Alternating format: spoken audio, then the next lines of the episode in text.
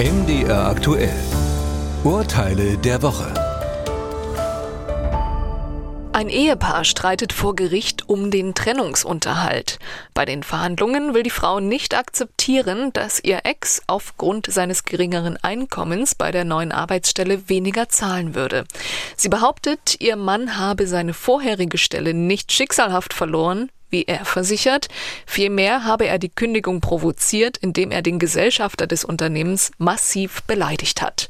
Konkret geht es durch den neuen Job des Ex-Mannes um einen Einkommensrückgang von rund 2100 Euro netto, unterhaltsrechtlich durchaus relevant. Hat der Unterhaltspflichtige eine Leistungsminderung also vielleicht selbst verschuldet? Im Ergebnis stellt das Oberlandesgericht Hamm fest, dem Angeklagten kann der Verlust des vorherigen Arbeitsplatzes nicht vorgeworfen werden.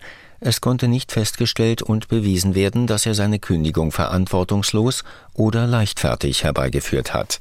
Auch im zweiten Fall geht es um die Folgen einer Trennung, allerdings nicht um Geld, sondern um vier Pfoten. Ein Mann und sein ehemaliger Lebensgefährte schaffen sich während ihrer Beziehung einen Labrador an. Nach der Trennung bleibt der Hund bei einem der beiden Ex-Partner.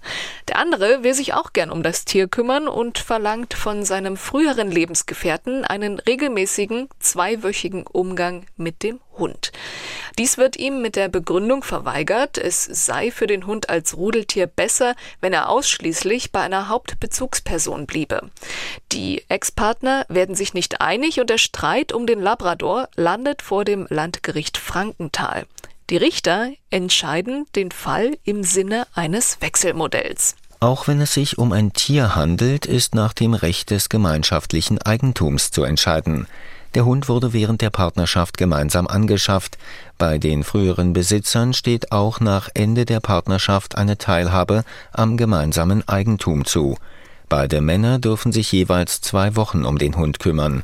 Eine Gefährdung des Tierwohls besteht nicht. Fall 3. Fabiola Fashion ist Verkäuferin bei einem Modeunternehmen in Bayern. Als Leiharbeiterin verdient sie im Jahr 2017 mit 9 Euro Stundenlohn etwa ein Drittel weniger als die Festangestellten, die mehr als 13 Euro brutto erhalten. Fabiola prangert das an. Schließlich leiste sie die gleiche Arbeit wie die Stammbelegschaft. Gemeinsam mit dem Deutschen Gewerkschaftsbund zieht sie durch die Instanzen und fordert diesen Lohnunterschied ein erfolglos. Die Richter des Bundesarbeitsgerichts in Erfurt begründen ihre Entscheidung gegen eine Gleichstellung von Leiharbeitern wie folgt. Vom Grundsatz gleicher Lohn für gleiche Arbeit in der Leiharbeit darf abgewichen werden, und zwar dann, wenn dieser schlechtere Lohn in einem Tarifvertrag geregelt ist. Diese Tarifverträge müssen dann ausgleichende Vorteile wie mehr Freizeit oder Urlaub vorsehen. Ein Gesamtschutz ist bei der Klägerin gewährleistet. Ein Verstoß gegen die EU-Leiharbeitsrichtlinie liegt nicht vor.